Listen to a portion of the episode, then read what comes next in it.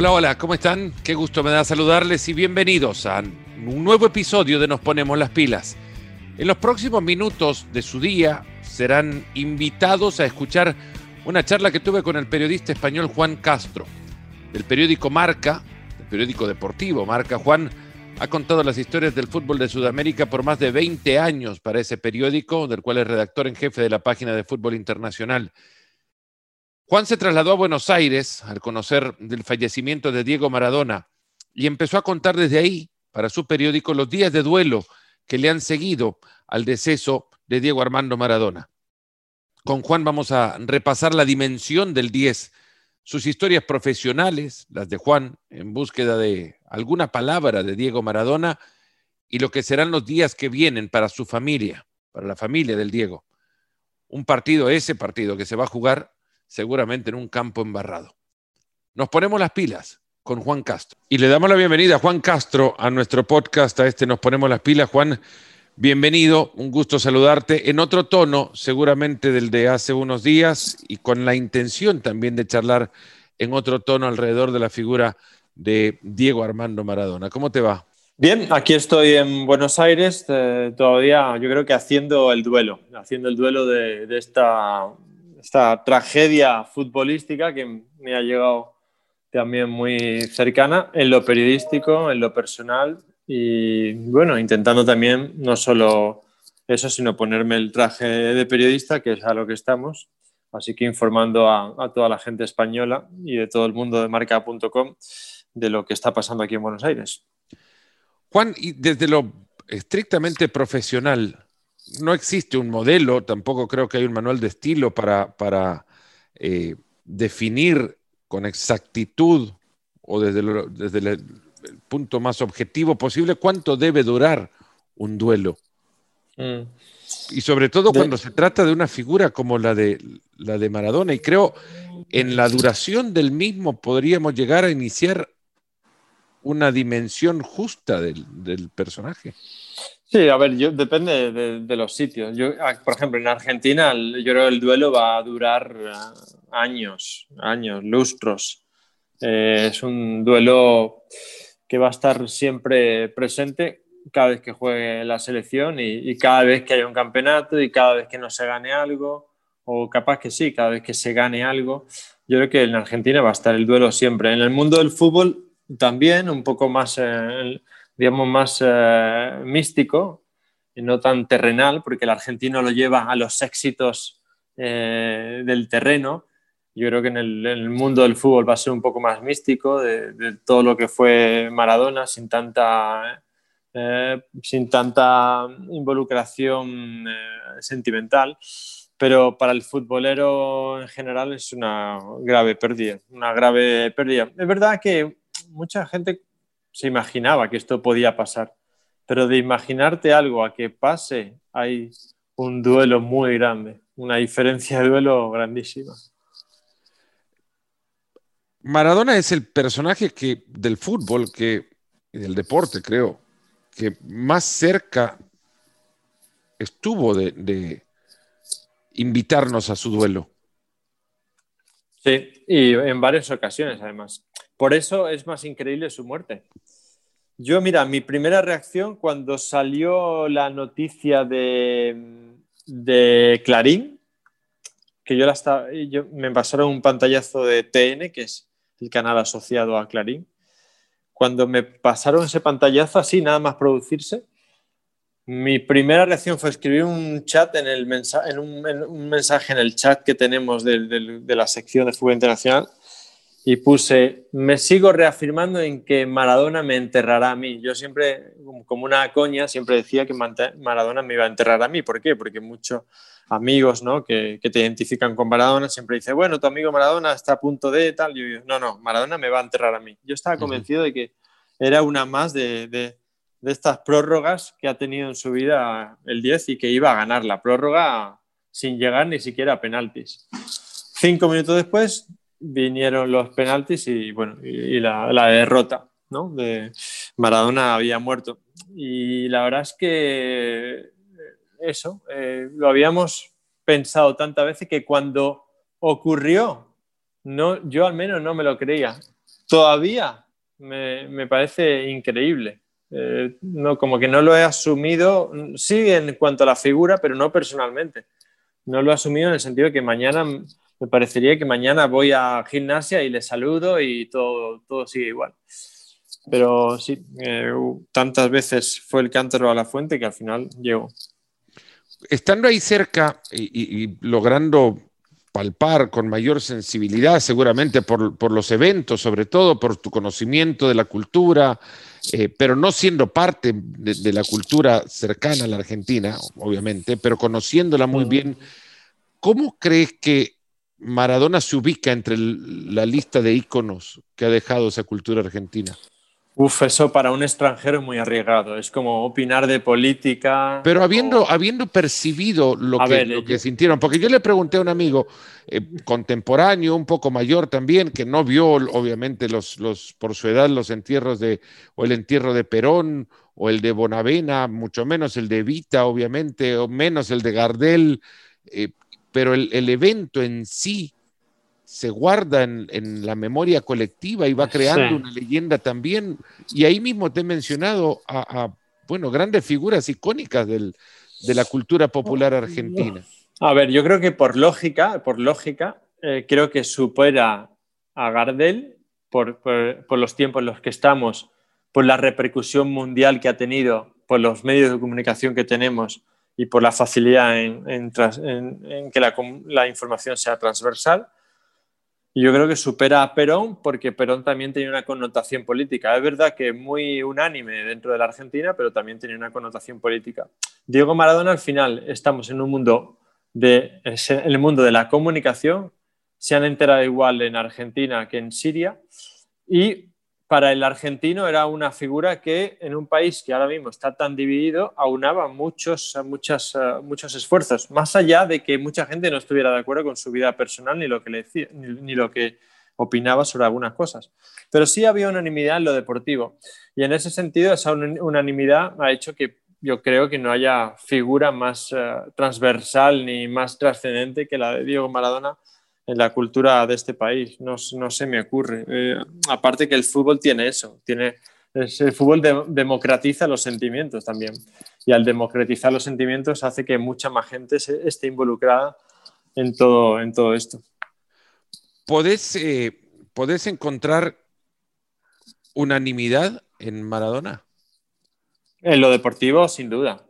No solo en Argentina, yo creo que en, en todo el mundo. No se me ocurre nadie que no crea que Maradona eh, fue uno de los tres, cuatro, cinco más grandes. Luego se puede discutir si el más grande, el menos grande, depende de la edad del, interlocutor, interlocutor. Pero en cuanto a futbolista, la unanimidad es eh, extraordinaria, no solo en Argentina, yo creo que en todo el mundo.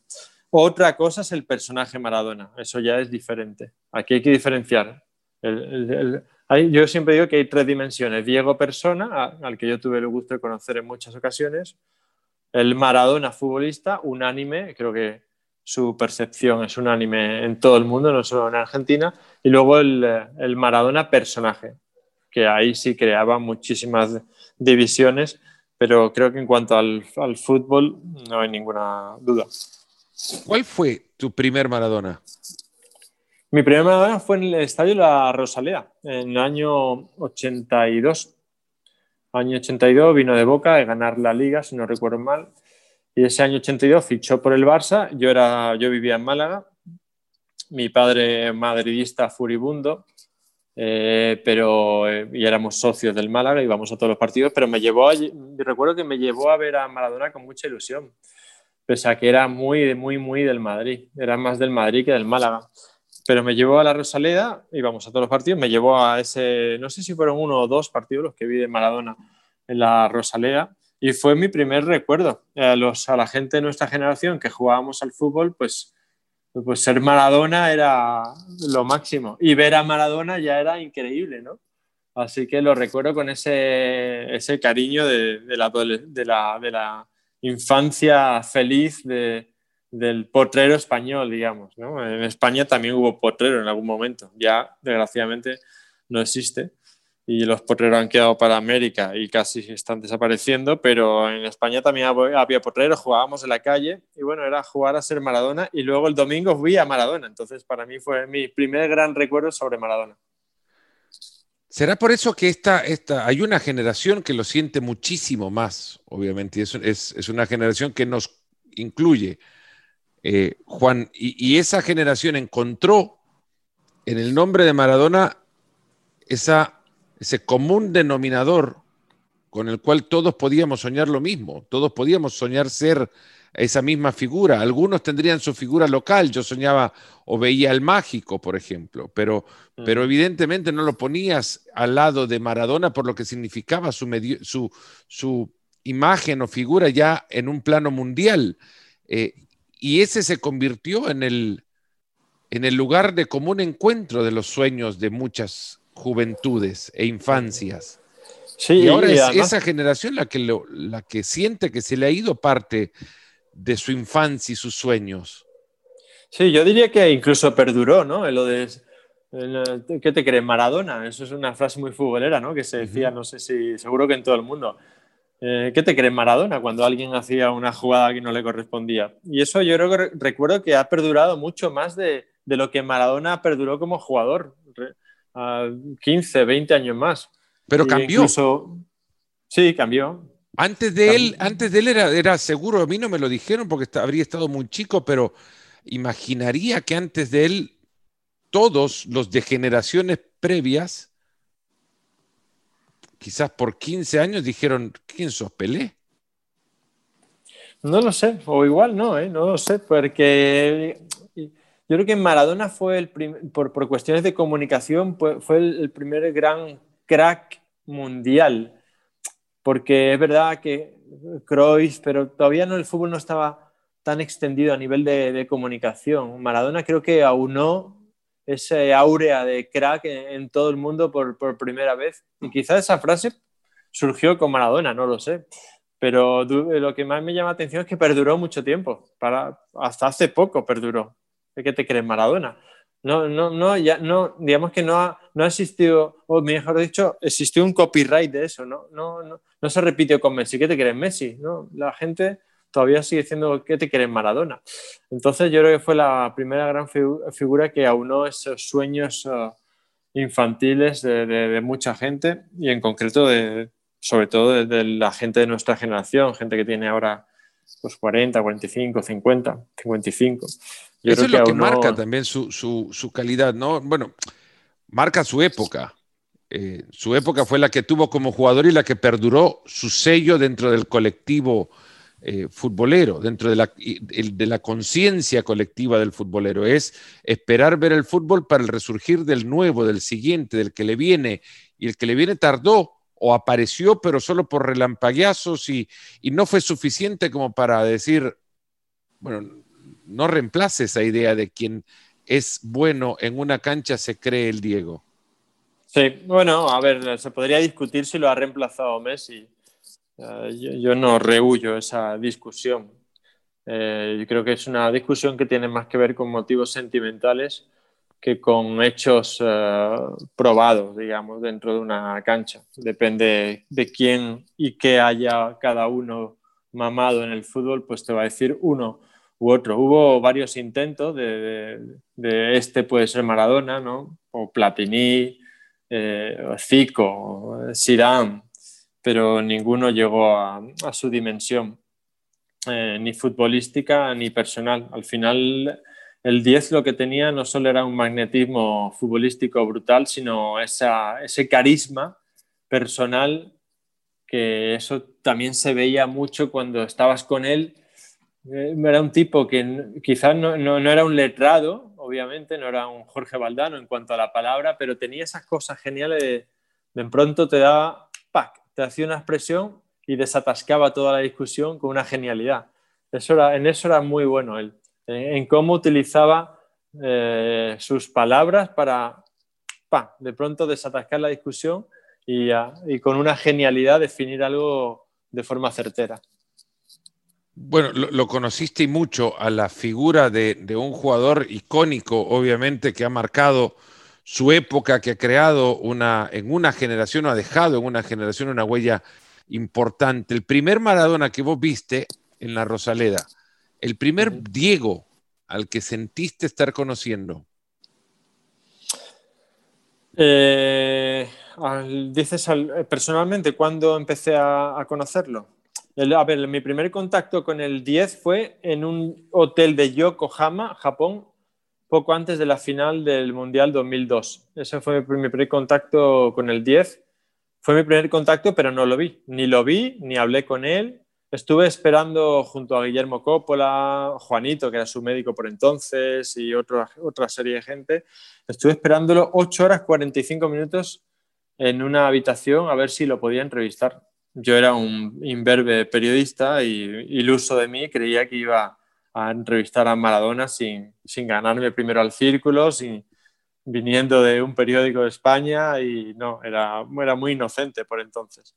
Entonces ese fue mi primer contacto. Mi primer contacto personal fue una vez que fui, después de varios intentos y muchas conversaciones con Guillermo Coppola, con Guillote, fue en, un aeropuerto en Barajas que venía él de ver a su, a su hijo que luego, al que luego sí reconoció, a Diego.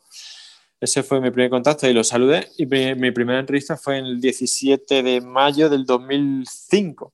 Ahí fue mi primera entrevista, si no recuerdo mal, en, el Hotel Cuzco. Y ahí logré un sueño, que era pasar de verlo en un ídolo de ver a mi ídolo en, la Rosaleda a entrevistar al gran crack eh, en, una, en, Madrid. Es mi primera gran entrevista con, el 10 y de la cual todavía celebro el día. Cada vez, cada vez que hay un 17 de mayo lo tengo apuntado como si fuera el cumpleaños de mi padre, del mío o el de mi madre. Desde el plano profesional, conociéndole lo que le conocías ya y lo, lo que, bueno, su facilidad para gambetear una discusión con frases geniales también era eh, también muy certero en revolear una entrevista con una patada desde la primera pregunta.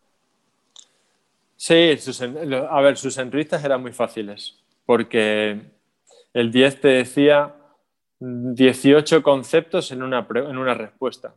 Todo de fútbol, ¿eh? Yo con él solo y únicamente hablé de fútbol, nunca le pregunté en entrevista, digo, por, eh, ni por su adicción, ni por cosas eh, polémicas, no porque no tuviera ganas, sino porque al final las entrevistas con Maradona, eh, yo al menos no intentaba no abusar, él nunca me dijo, venga Juan, ya, no, pero yo sabía que más o menos una entrevista con Maradona, para que él estuviese a gusto, tenía que durar entre 25, media hora más o menos. Más allá de que luego estuvieses antes o después con él. Pero lo que es la entrevista, 25, media hora, y en esos 25, media hora intentaba aprovechar para hablar de fútbol, de, gente de, fútbol español, de Zidane, de Cristiano, de Messi, y nunca, nunca hablé de otros temas.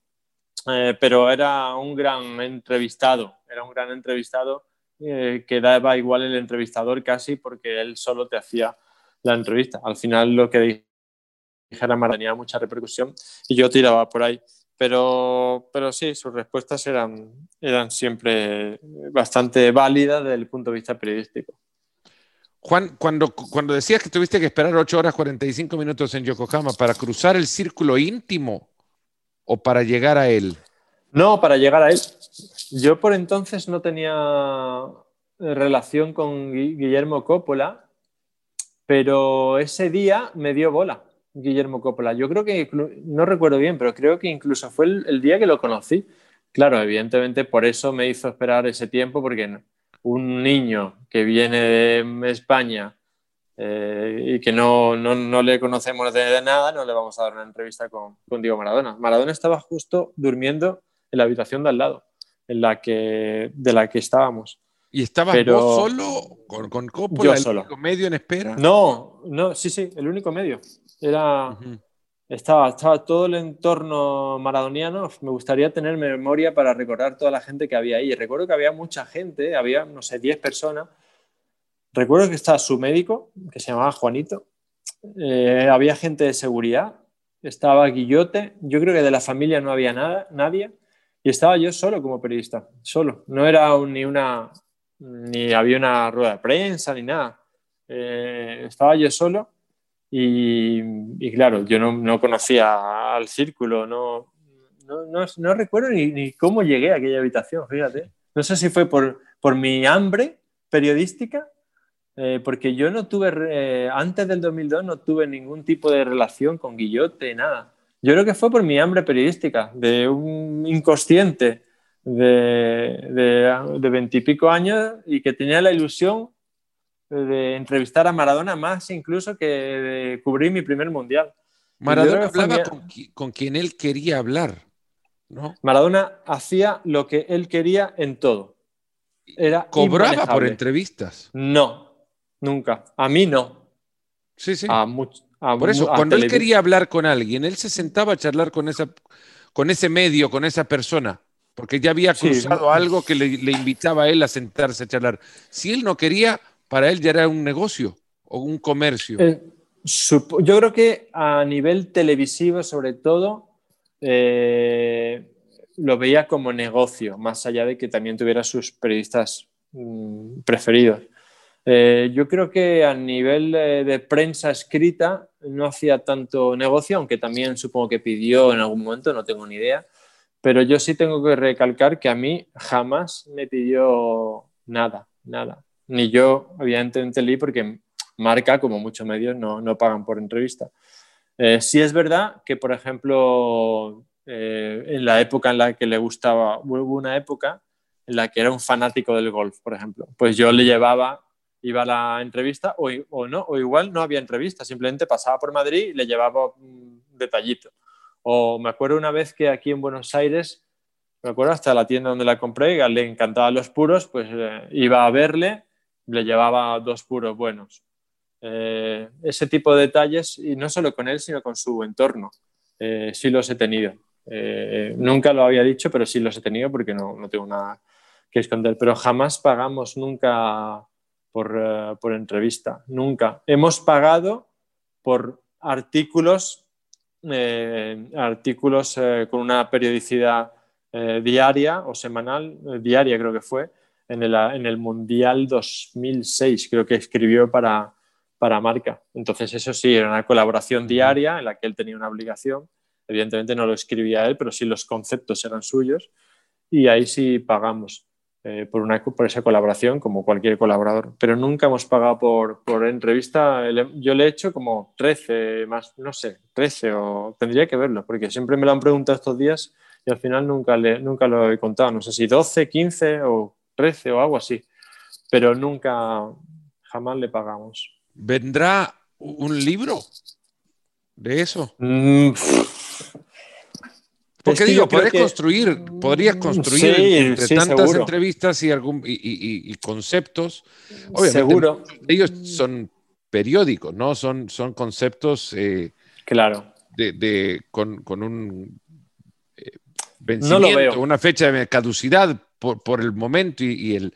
Pero imaginaría que, por ejemplo, te habrá contado, habrás podido formar una idea de lo que para Maradona fue jugar en España dos años con el Barcelona.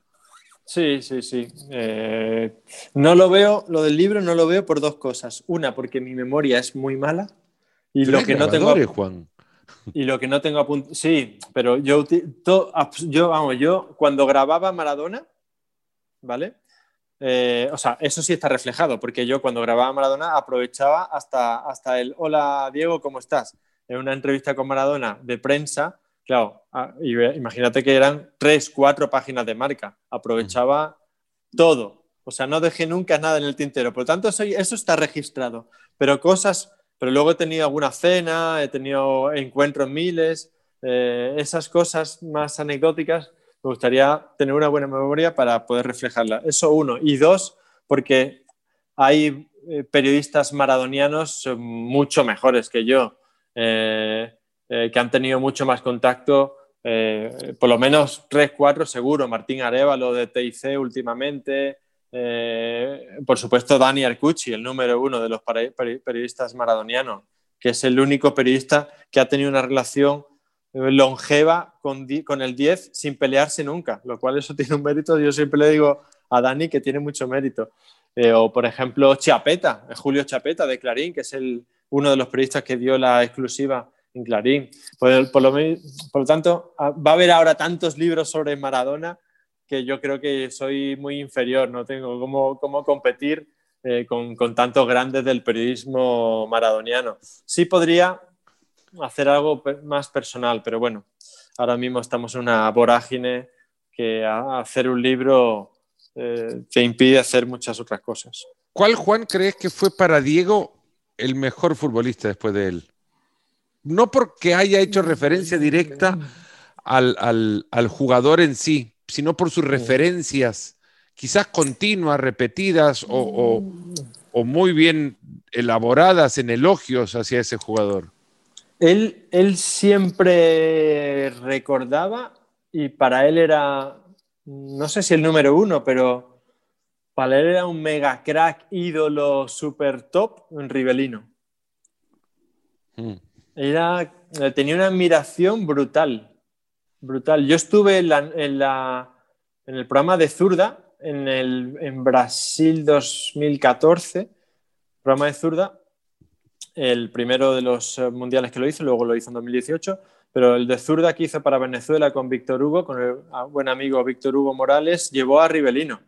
Y bueno, aquella, aquella noche yo fui tres o cuatro noches porque estaba detrás de una entrevista con él al final eh, recuerdo que, esto abro paréntesis, recuerdo que estuve todo el mundial detrás de él, todo el mundial. Y en el, último día, el penúltimo día, me dijo, Juancito, pero si, si, tu selección ya se ha ido del mundial, ya la, han, ya han eliminado, ¿para qué vamos a hablar? O sea, me tiró ahí como diciendo, España ya está fuera del mundial, ¿qué carajo eh, vas a querer una entrevista ahora? Eh, entonces yo siempre digo que con Maradona perdías en, cuestión, en, periodísticamente, digamos, en cuestión periodística, perdías 20, ganabas una. Bueno, pues ese mundial me tocó perder y no le hice la entrevista. Pero bueno, aquel día de Rivelino fue entrañable porque le tenía una admiración brutal. Era como, era como Maradona mirando a otro Maradona, ¿no? Eh, diciendo, joder, tengo delante a Rivelino y lo decía Maradona. Así que yo le, siempre, siempre hablaba eh, muy bien de, de, Rivelino. Juan Pablo Barsky puso en estos días eh, y ha relatado muchas historias sobre sus encuentros e historias con, o anécdotas con Maradona y contaba una en la que Rivelino trabajando para una televisión brasilera se acerca al palco de prensa donde estaba la cabina de transmisión, donde estaba la, televisora que transmitía el partido en el que Maradona era, era analista junto a Juan Pablo Barsky y como pasando decenas de personajes por la puerta, lo único que dejó entrar fue Rivelino. Sí, sí, sí. Le tenía una admiración que, no es tan conocida, esa admiración de Maradona por uh, Rivelino y además por un brasileño, ¿no? Él cuenta eh, anécdotas de Rivelino, contaba anécdotas de Rivelino, mira lo que cuesta hablar en pasado de, Maradona, de, como para hablar de la calidad de Rivelino en comparación a lo que eran los demás brasileños. Cuenta alguna vez que que Pelé se acercó a un círculo en el Mundial 70, podrá ser historia, leyenda o, lo que o un mito este, este, cuento, que, se acercó Pelé a verle jugar a, Rivelino haciendo jueguito con la zurda y, y, Rivelino se le quedó viendo al 10 de esa selección brasileña plagada de grandes estrellas y, y le habría dicho a Rivelino, según el cuento de Maradona, y no quisieras una zurda como la mía, ¿no? Le dice. Como si algo le faltaba a Pelera, justamente una zurda. Sí, sí, sí. Además, en ese programa de, del 10 lo dijo, eh, la despedida fue esa, ¿no? Ah, estaban hablando Maradona y Rivelino de Pelé y creo que el 10 le dijo a Rivelino, le hubiera encantado tener nuestra zurda, ¿no? Sí, sí. Eh, esa, esa, anécdota la reprodujo en ese, en ese programa. ¿Cuándo fue la primera vez que te, que te dijo algo de Messi? De Messi. Bueno, quizás no la primera vez para que lo recuerdes eh, con la fecha exacta, pero si recordarías lo que te habría dicho o su dimensión, o la, figura, la forma que él había generado en su, en su cabeza de Leo Messi, del primer Leo Messi. Eh, yo creo, yo creo, yo creo que no en esas primeras entrevistas, porque fueron en el año 2005 y recién Messi estaría arrancando. Eh, pero sí he titulado muchas de mis entrevistas por Messi. Y recuerdo la, la penúltima gran entrevista que le hice, la titulé por, eh, algo así como me quieren enfrentar a Messi y no sé por qué. Él estaba un poco... Es verdad que no tenía una relación espectacular con Leo, no tenían una relación espectacular, eh, pero también le enojaba mucho que la gente quisiese enfrentarle porque sí a, Messi. Él, digamos, respetaba mucho futbolísticamente a, Leo, le, le daba mucho reconocimimiento. Y yo creo que, yo creo que también tenía una espinita de, de bueno, Leo también es, es difícil de, de manejar eh, en el vestuario en el sentido de que como número uno eh, a veces pues eh, tiene, digamos que habla desde el púlpito, aunque sea con silencio, eh, yo creo que tenía una espinita Diego de no haberle podido manejar de forma absoluta, en el buen sentido de la palabra, en ese Mundial 2010. A mí me da la sensación de que, de que el 10 tenía esa, esa pequeña espina, que no era con mala onda, pero tenía esa pequeña espina de no haberlo podido manejar como, como entrenador.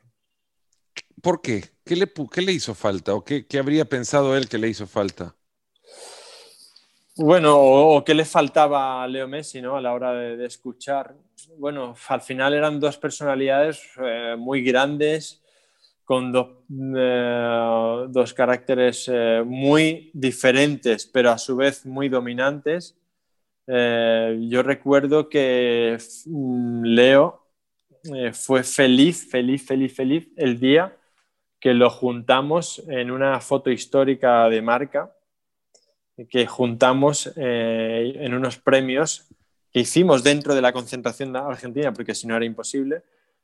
Llevamos por una parte a Alfredo Di Stéfano, que era el que entregaba el premio, porque era el premio Alfredo Di Stéfano, pero se lo entregaba, el premio Alfredo Di Stéfano se lo entregaba a Diego Maradona, que estaba como técnico de la selección y que estaba concentrado en Madrid, se lo entregaba a Leo Messi, eh, que estaba evidentemente concentrado como jugador. Una foto histórica que yo participé mucho en el montaje de, esos premios, de esa foto, y que bueno, ayer o ayer, anteayer la veía y desgraciadamente ya solo nos queda Leo y esperemos que por mucho tiempo en su fútbol y en su vida, pero aquel día fue feliz, fue feliz. Eh, Leo no es alguien que, que, muestre mucho, yo no tengo mucha relación con él, pero no es alguien que muestre mucho sus sentimientos y aquel día estaba súper feliz, lo recuerdo bien. ¿Cómo recordás las charlas?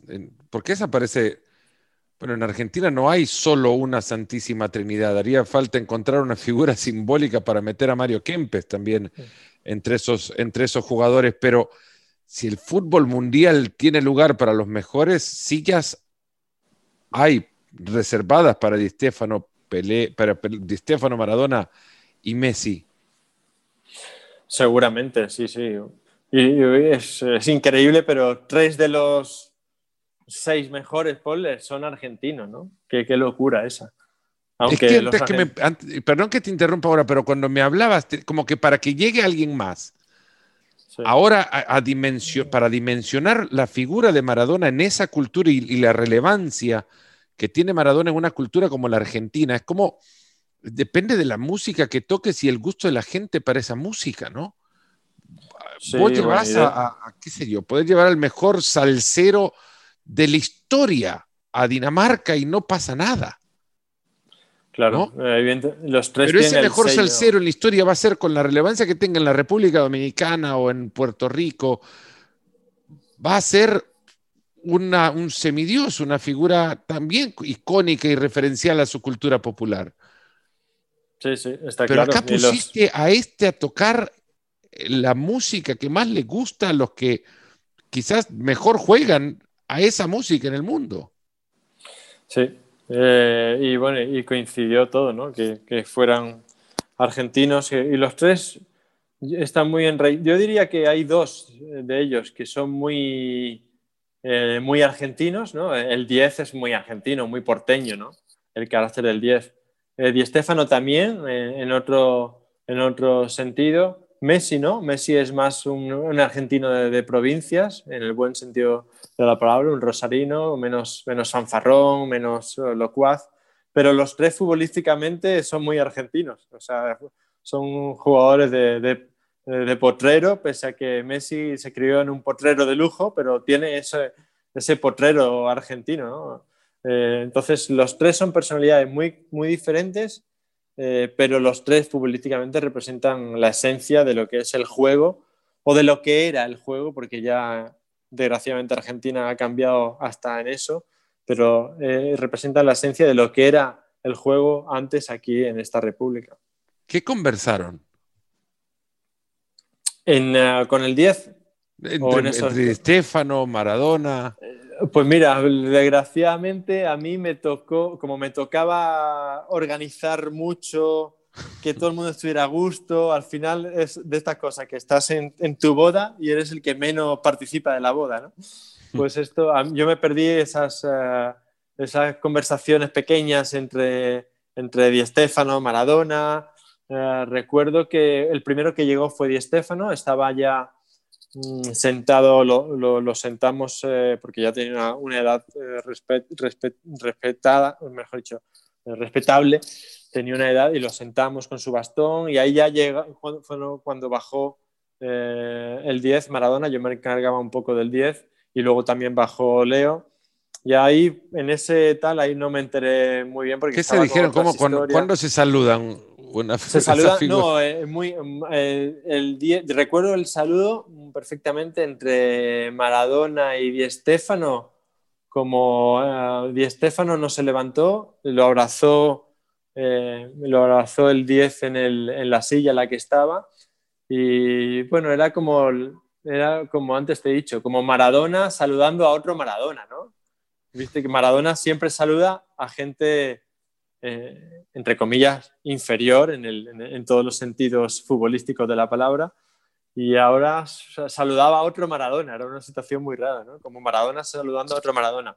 Lo de Leo era más recatado, supongo. No lo vi, no recuerdo esa imagen, pero más recatado por, su personalidad y porque era el más pequeño de los tres. Y claro, se sentía por primera vez también en debilidad futbolística con respecto a otros dos monstruos que le antecedieron. Bueno, hablar de Maradona evidentemente no va a pasar y por muchos años, que como antes decías, este, este duelo, por llamarlo así, de evocar su memoria o la memoria de, Maradona, la memoria que cada uno tenga y luego reunirla en puntos en común que se conviertan en, en la construcción de la memoria colectiva sobre, bueno, ya no para edificar, sino para agigantar la leyenda, porque leyendas vivientes pocas en la historia y Maradona fue una de ellas. Eh, pero es cierto, también existe el personaje del cual ahora también se habla y mucho, eh, pero a mí me queda la sensación que la persona, para conocerla plenamente, tenía que estar cerca del fútbol para existir. Que Diego era, era más Diego cuando, cuando se acercaba al fútbol. Hay, mucho más Maradona cuando el fútbol estaba lejos de él. Por supuesto, no hay ninguna duda. A Maradona, más allá de su, de su debilidad en, cuanto a salud, a Maradona yo estoy convencido que le han matado dos cosas. Una, la lejanía de sus afectos, sus hijas, ah, por supuesto de sus padres, pero eso ya viene de lejos, pero de sus hijas. Yo creo que eso le mató, no poder celebrar el 60 cumpleaños con ellas, con los cinco hijos reconocidos, eso le, deterioró mucho. Y dos, a Maradona le ha deteriorado hasta la muerte no física, pero sí muerte psicológica, el no, la pandemia, el no estar cerca de, los chicos de gimnasia, no subirse al autobús, no oler el césped, no dar las charlas, eso le ha matado. conociendo al día le ha matado.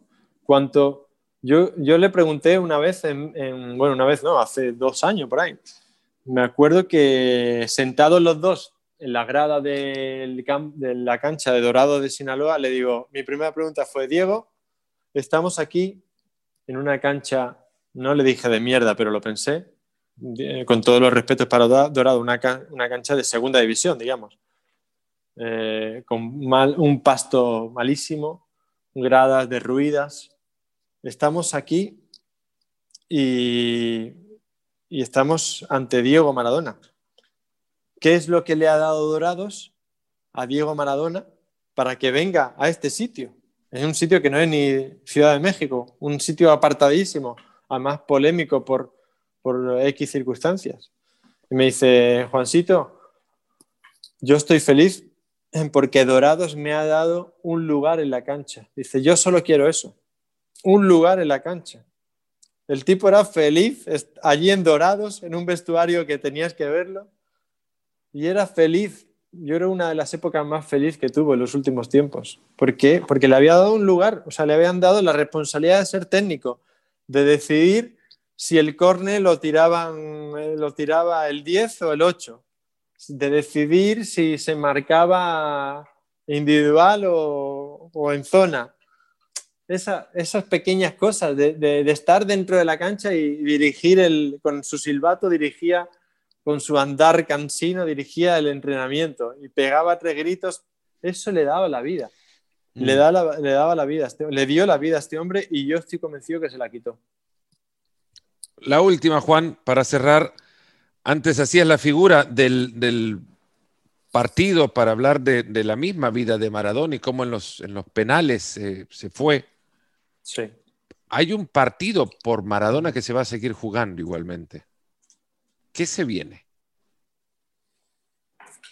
¿Dices en el, en el ámbito futbolístico o en el extra?